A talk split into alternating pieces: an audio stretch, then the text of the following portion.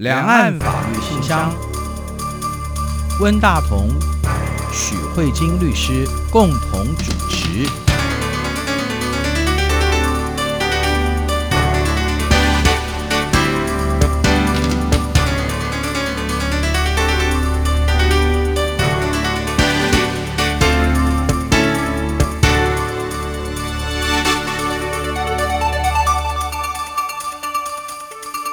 各位听众好，这里是中央广播电台两岸法律信箱，我是温大同。听众朋友大家好，我是许慧金许律师。许律师，现在是农历八月了哈，中秋节快要到了。对。还有一个重点是，台湾的习俗，农历七月已经过去了。对啊，这个是个我会毛毛的 真的 的月份。哦，是啊。所以律师，你特别在鬼月过去之后来谈一谈鬼的这个法律相关问题吗？这还蛮有趣的。对，因为我想说，我有一个。可能可能很瞎的想法，就是我也觉得，如果是在呃农历七月一直谈鬼，我怕会跟着我，所以他现在鬼门关了，谈他比较没关系。OK，因为我是有读过宗教研究所，嗯，啊、我们有个道教老师叫做李丰茂老师，他曾经特别谈那个鬼月的那个习俗哈、嗯。鬼月的意思其实是要让阴间的鬼能够稍微出来一下，然后之后呢，你会觉得鬼月过去了？一切都变得干净了，它有一种净化，对，它其实就是净化。我们七月我们做了很多法会，做了很多安慰鬼魂的事情。嗯，七月的最后一天，我们把鬼全部送回去了，让他吃得饱饱，喝得饱饱了，回去过他们的生活。然后我们觉得说，我们在这个月我们安抚了他们，所以我们的社会又得到了一次的净化。嗯，这样听起来好像还不错哎。对，其实宗教有它很有意思，它它有时候跟我们的潜意识有其实是有一点关系。我觉得是，嗯嗯。可是因为我会想要谈这个节目的原因，是因为这样子，因为我那时候就跟法院的一些朋友提提到说啊，鬼月又来了，然后他就、嗯、他们就说，我们这里是法院，他的意思是说，我们法院碰到的那些人心。不古的事情，嗯，他说可能比鬼月里还疯狂，啊，所以他觉得他们天天都在鬼节，所以没什么差别，啊。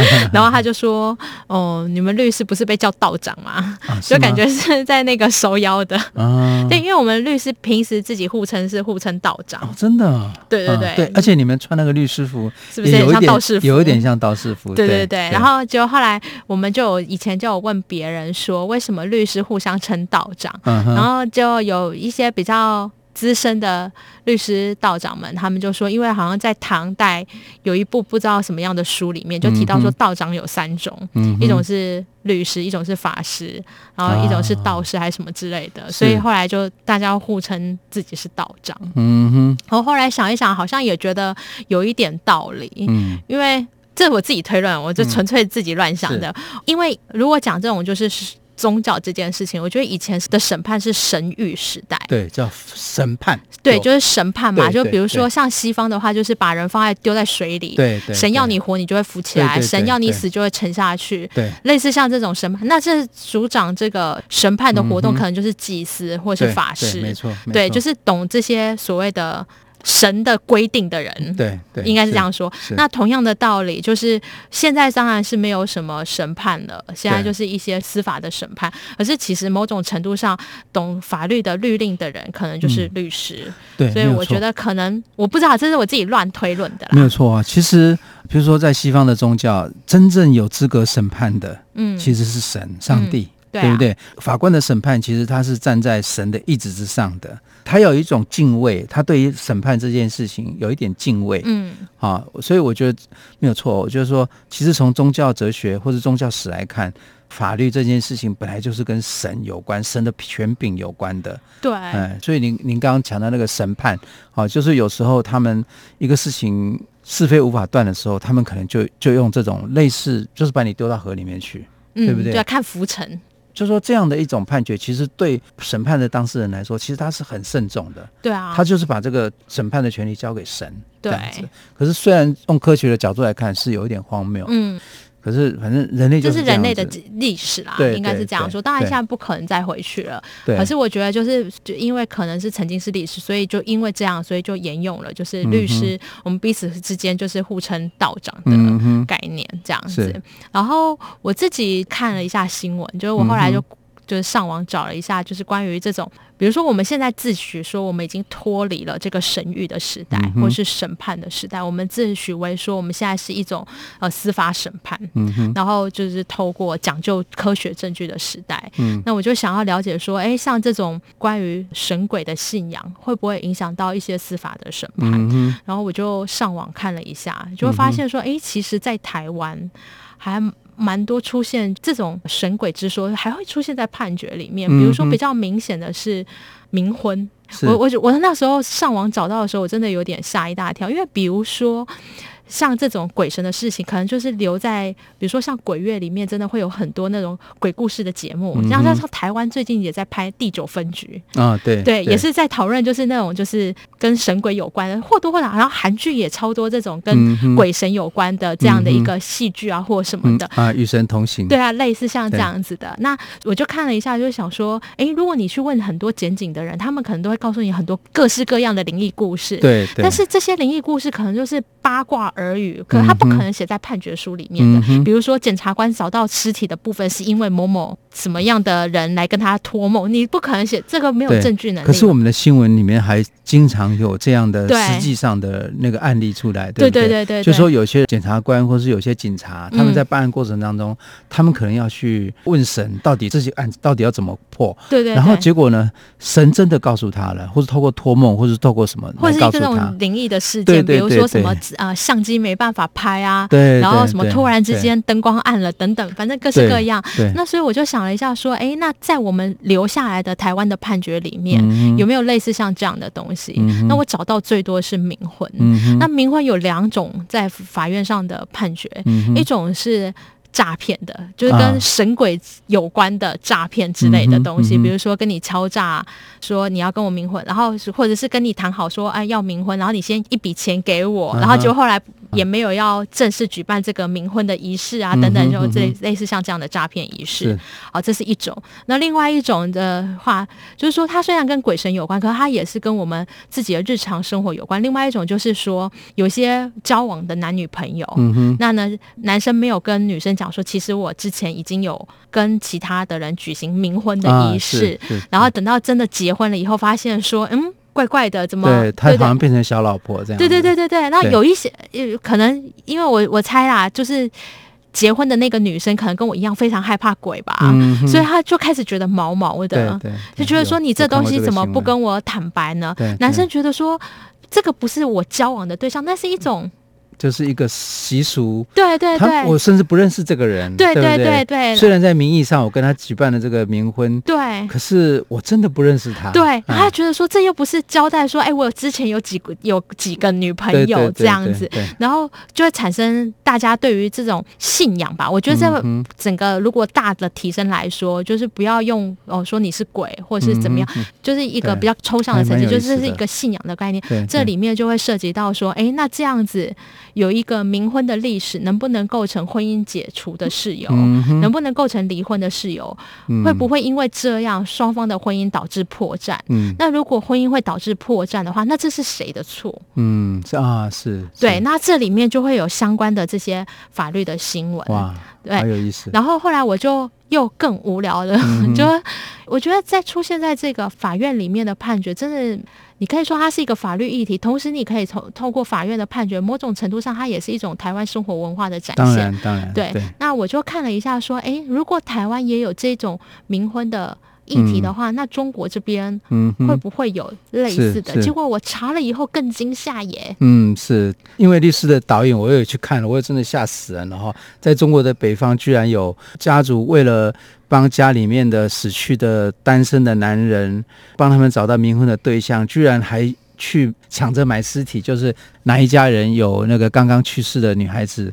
啊！居然还抢着去跟他们买尸体来举办冥婚，这件事情在我们过去的经验当中几乎是闻所未闻啊！而而且我觉得很奇怪，中国大陆这么样的一个打压迷信的社会，怎么会有这种太过迷信的习俗了吧？就非常不可思议。因为我觉得像呃，刚才在录音之前有稍微跟温大哥稍微讨论一下，就是说像台湾的冥婚啊，主要就是一个排位的概念，对，就取个排位，是一种，是取女生的牌位。对对对。那像这种状况，就是。你也许其他人可能心里有个疙瘩，说，呃，我还有一个好像冥婚的对象，嗯、可是那个比较像精神。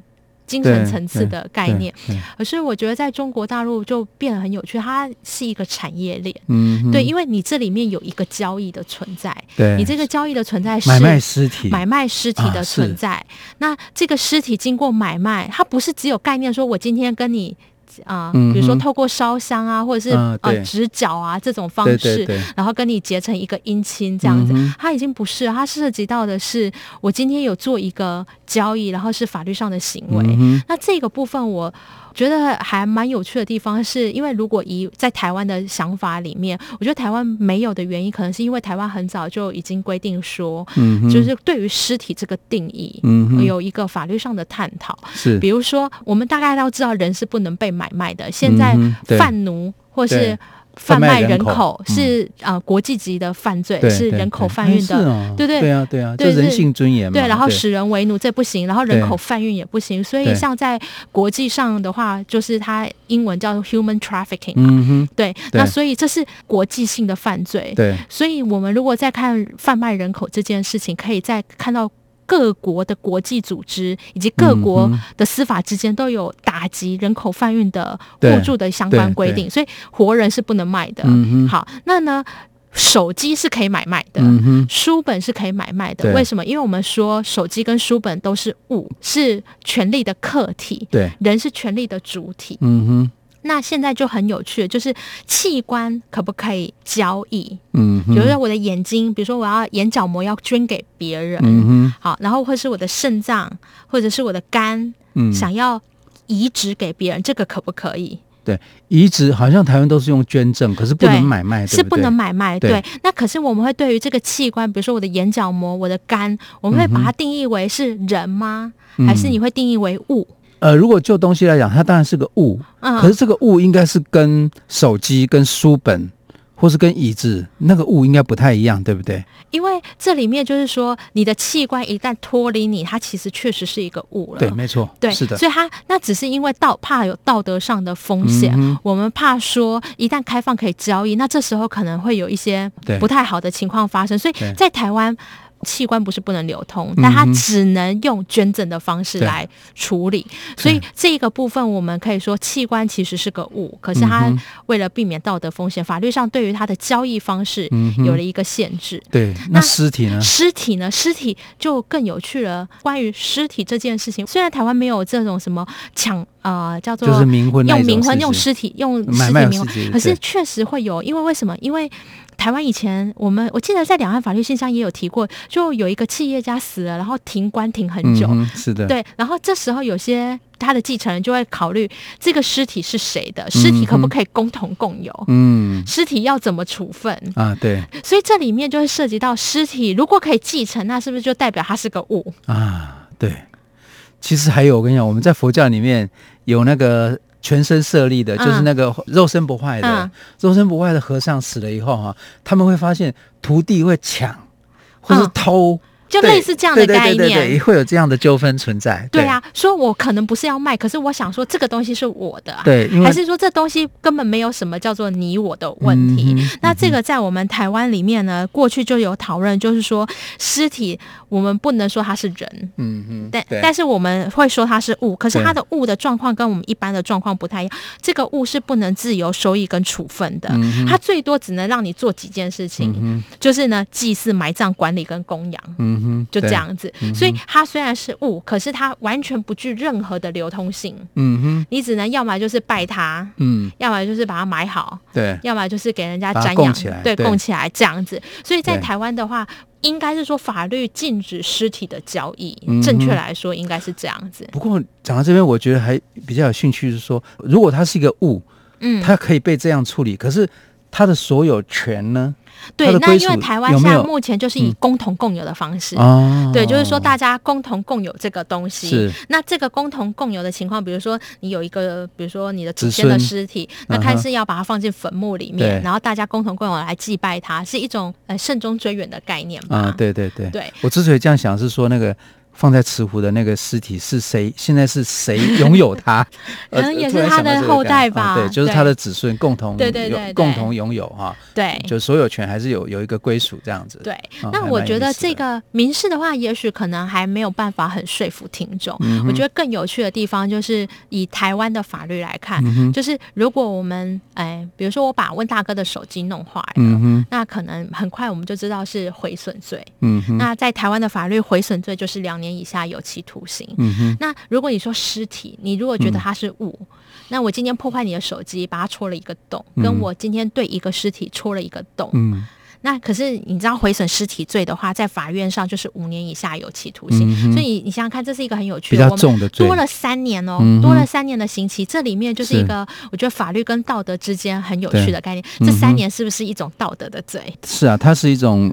具有宗教意味的罪，对对对，是有一种他冒犯了某一种神圣的东西。对，但是这个道德的部分跟法律，就是我觉得这是一个，如果啊、呃、你不那么讨论说哦，这个反正就是这个罪，你如果从比较哲学意义来看，你会觉得这个规定挺有趣的。嗯，所以我们的法律里面其实也有宗教成分在里面。对，因为因为我觉得很有趣，是所有的法律系的同学在大一的时候一定会被问，嗯、就上法理学吧，嗯、一定第一堂课一定是说。法律跟道德之间的关系，嗯、是法律是最低的道德底线，嗯、还是道德跟法律完全没有关联？哦，这这一定都有这一类的类似的问题的讨论。因为我们很多的时候，嗯、大家在新闻媒体一定都会常常提到说，啊、呃，法律是最低的道德，嗯哼，对，应该吧？对对。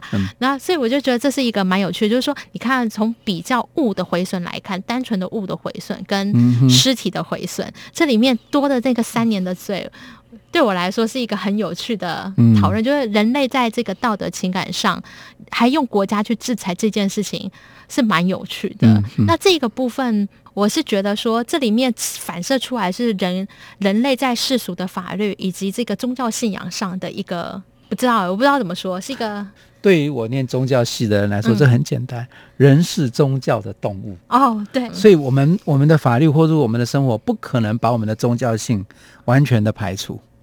对，我就问他跟您说的这个很好，因为这样子，我觉得我好像有点了解。那如果人是宗教的动物，然后人又生活在这个世界上，人又需要法律，那宗教跟人宗教跟法律之间的关联是什么？嗯，那呢，我们的法律到底是对宗教抱持一个什么样的概念？嗯哼，哦，比如说我们从比较下位阶的，比如说民法，就告诉你说，哎，民法对尸体有一个特别的规定。嗯，刑法呢，破坏尸体会得到比较重的罪。嗯，那如果在民法跟刑法更上位一阶的法律会是什么？嗯，那这个部分就是可能涉及到世俗的法律跟宗教之间的关系。嗯，关于这个话题，可能要要多一点时间来讨论，所以我们就休息一下，慢慢回来。好啊。欢锣喜鼓，咚咚隆咚锵，把脑穿云霄。盘珠青龙探头望，时时笑张嘴。红烛火，檀香烧，菩萨满身香。祈祝年冬收成好，游子都平安。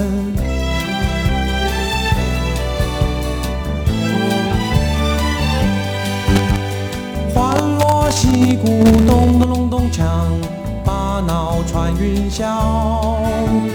范谢将军站两旁，叱咤想当年。战天生，互相命，魂魄在人间。悲欢聚散总无常，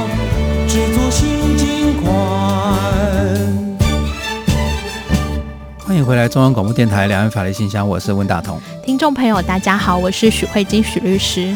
许律师，您刚才谈到了比较上位的问题啊，其实我想到的是什么？我就是说，在现代的法律，尤其是在所谓的现代化以后，宗教在退位，然后人文主义兴盛。嗯，以前的宗教可能它统治着政治，统治的法律。嗯，可是现在开始以后，政教分离了。嗯，这时候世俗的政权。跟宗教其实还是有一个张力存在的，嗯、这个张力有时候会在不同的社会会产生不同的法律的效果。我觉得在台湾的话，基本上我觉得台湾的法律是一个非常非常政教分离的。就是说我们相当的尊重宗教信仰自由。一个人在宗教上所犯的过失，或者说我们不以为然的东西，嗯，我们通常不会把它当做一个处罚的对象，嗯，好，那最明显的例子应该是说，像我们台湾二十年前了吧。就说那时候台湾有很多的宗教案件，比如说宋七力的案件，好、嗯嗯，然后什么妙天的案件，哦、妙天，还有个叫做太极门那个宋七力，譬如说他他把他的那个呃分身的照片，嗯，然后他的分身照片到底是造假的，嗯、还是事实上真的客观上拍起来他真的有分身，真的可以分身？然后后来他们当然是说啊，他那个分身照片其实是假的，是透透过后置或者暗房技巧弄出来的。这当中所牵涉到的是其实是一种。我们可以如果说它是一个诈骗，嗯，可是这个东西是不是足以构成罪？嗯，我记得在这个部分好像是没有罪，对不对？对，我记得，因为我那时候有访问过帮宋慈利先生辩护的那个魏先锋律师，他其实有说到，嗯，他说他在辩护的时候跟法官说，我们的法院是世俗的法院，我们不应当去判定。这个照片到底有没有神圣性？嗯，因为你不能判定它有没有神圣性，所以你就不能判定它是不是有诈骗。嗯，好、哦，其实这个逻辑是通的、哦。对啊，我觉得是、哦。对对对，所以这还蛮有意思的。嗯，因为其实温大哥这边有提到说在，在哦现在人文主义兴起，然后宗教其实是有一点往后的，然后宗教跟。人类的生活之间还是有一个张力存在。其实我觉得台湾社会现在最明显的例子，其实就是同婚，嗯，同性婚姻的部分，啊，我们可以看到宗教的力量很大，对。但是呢，这个世俗的法律跟这个宗教力量之间是怎么样去找一个平衡？嗯，你如果通过一个同志的婚姻，用同样的一部民法，也许宗教的力量反弹非常的大，嗯，但是法律上做了一个妥协，并不是因为你是宗教的原因，嗯，而是那个社会大家都还要继续在同一个社会里面。怎么样去妥协，并不是说因为宗教反对，所以同志婚姻不能处理，或是不能用专法，或是怎么样。嗯，这个是我觉得是一个目前以台湾社会来说，算是前一阵子，我觉得是算是宗教跟法律之间一个张力很大的一个展现。对。然后第二个是哦，温大哥刚才有提到，就是说像这个很多所谓的神圣性，这个可能不是世俗法律可以介入的。嗯。那这个里面，我觉得是一个非常有意义的讨论，因为我觉得台湾的社会确实是这样，为什么呢？因为我们看到不少宗教团体可能会仗着这些有一种权威性，嗯哼，或者一种你不可参透的神秘性，讲过分一点叫做夸张式的宣传，所以可能会披着宗教的外衣去做一些不法的事情。那我觉得台湾跟中国的法律有一个很不一样的地方，就是关于这一点，这是我自己的观察，我觉得。台湾在对于这这一类的宗教，所谓宗教型的犯罪哦，比如说前阵子台湾有什么日月民工的这种，就是透过宗教，然后实际上是虐待虐待死了一个小孩子，对对，就虐童的案件。台湾并不是用说哦，你是邪教组织，然后你这个组织集会是不合法的。我们并不是，我们是很单纯的说。那你做的这个行为，其实你就是伤害致死。对、嗯，是我们是用世俗的法律，也就是伤害致死，去讨论你今天这个行为有没有犯罪。对，同样的道理，宋七力这个案子也是一样，就是说，我们并不是说哦，你这个分身是一个迷信团体，对对，所以你们这样的组织聚会是有问题的。嗯哼，因为毕竟在台湾里面，人民有集会结社的自由。对，对，但是他处理的是说，那今天你卖这个分身的照片。嗯是不是构成诈骗？嗯？那我们是用诈骗这个方式去检讨你相关的要件。嗯、你有没有使用呃施行诈术？嗯？你有没有使人陷于错误而为财产的交付？嗯？那我觉得这个是台湾法律上，我觉得。嗯，我觉得还算 OK 的。可是我们看到中国这边的话，也许可以看到一个蛮有趣的，就是中国有个法律是组织利用会道门邪教组织利用迷信来破坏法律的实施罪，嗯，对，类似像这样子。然后或者是说利用迷信来诈骗财物。嗯哼，我觉得这个迷信这件事情，可能是中国这个用语，我觉得很有趣，就是他直接把迷信定在对刑法的定义里面。对对对，我我我觉得这是一个以。法律不太能了解，就是所谓的迷信跟信仰之间的区别是什么？这这是我我我觉得我会想要更想了解的事情。对，呃，因为许律师的介绍，我也特别去查了这一条这个法条。其实他有谈到一个很蛮有趣的想法，他意思是说，这些邪教组织，他们可能自己认为是某一个宗教里面的派别，可是这个宗教可能就不承认他们。嗯，好，那所以我的意思是说，譬如说，同样是一个他自己宣称自己是信佛教，或者信道教，或者信什么教的。嗯可是他另立门户，可是，在中共所承认的宗教里面，他做同样的事情，嗯，他是合法的。可是这些人他做同样的事情，变他就变成不合法。为什么？因为他是邪教。那正教所做的事情，其实跟所谓的邪教做的事情其实是差不多的。他有某一种的。未审先判。台湾在太极门的案子里面，法官有说了一个蛮有趣的事情。法官说，其实某一种程度上，你要管理一个组织、嗯哼，团体，某种程度上都要凝聚那个组织共同的信念。嗯哼。那这种凝聚共同的信念，你可以说好听一点叫凝聚共同信念，大家有相信力。你讲难听一点，就是我在洗脑你。嗯，那是的。你如何区分是是凝聚信念还是洗脑？然后洗脑你就定义它是迷信。对。那如果凝聚共同信念，你就说哦，我们大家很有向心力，我们是一个正向的团体。法官说，他觉得如果把这些语言所带来给你的迷障给拆开，他其实都是做同样的事情。所以法官说，我今天并不是要管你的思想的问题，而是要管你，你在这个思想下面你做了什么行为。所以后来那些太极门有些案件，其实都是以无罪来来来释放的。那我觉得这一点，我觉得算是台湾的骄傲吧。我觉得是法治的骄傲。至少我觉得我们在台湾是非常落实宗教、个人宗教信仰。你的思想。也许很奇怪，但你的思想不会犯罪。嗯、你的犯罪行为是因为你基于这个思想，而实际的行动所带来犯罪。嗯、那我觉得这个有一个很重要的意义，就是思想。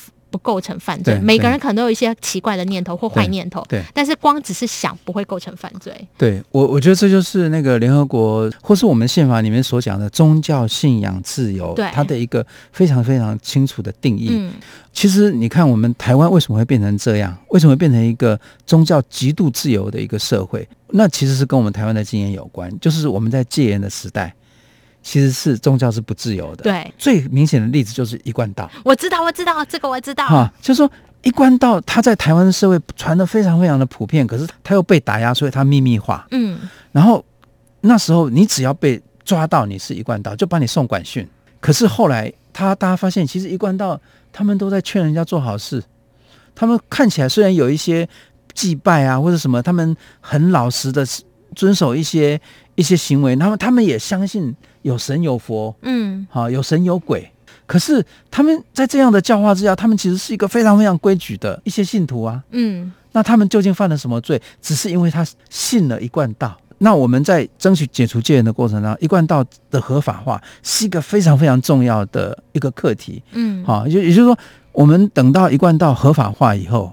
接下来就是我们的解除戒严，嗯，好，所以你看，我们的解除戒严之后，我们内内政部的宗教的管理就是你自己来登记，嗯，你自己说我是一个教派，我是一个宗教，对，啊，所以那时候很多一贯道去登记，有一贯道总会，嗯，那甚至有一贯道里面的一个小团体，他们自己宣称。自己也是一个新的宗教，嗯、啊，所以你看我们内政部的那个宗教的登登记多到不得了，而且都是台湾所谓的合法宗教，嗯，所以你看台湾的宗教信仰自由，为什么后来像宋七力啊这些，嗯，为什么他会得到比较好，就是比较好的对待，也其实也跟这、这个这个社会背景有关，嗯、就说我们台湾过去在戒严的时代，对于宗教是抱持着怀疑的态度、疑虑的态度，嗯，可是后来发现这种疑虑的态度其实是太过主观，而且可能会。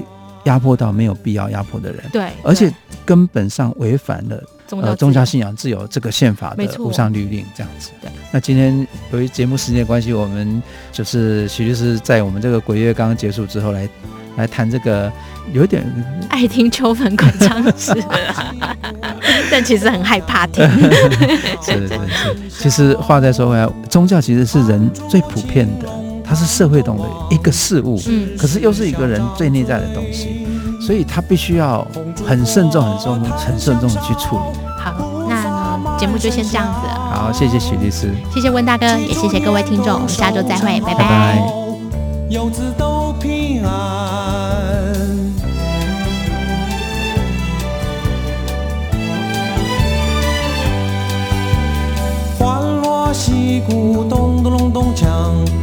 大脑穿云霄，番茄酱。军站两旁，叱咤想当年。战天神，呼响鸣，魂魄在人间。悲欢聚散总无常，知足心境宽。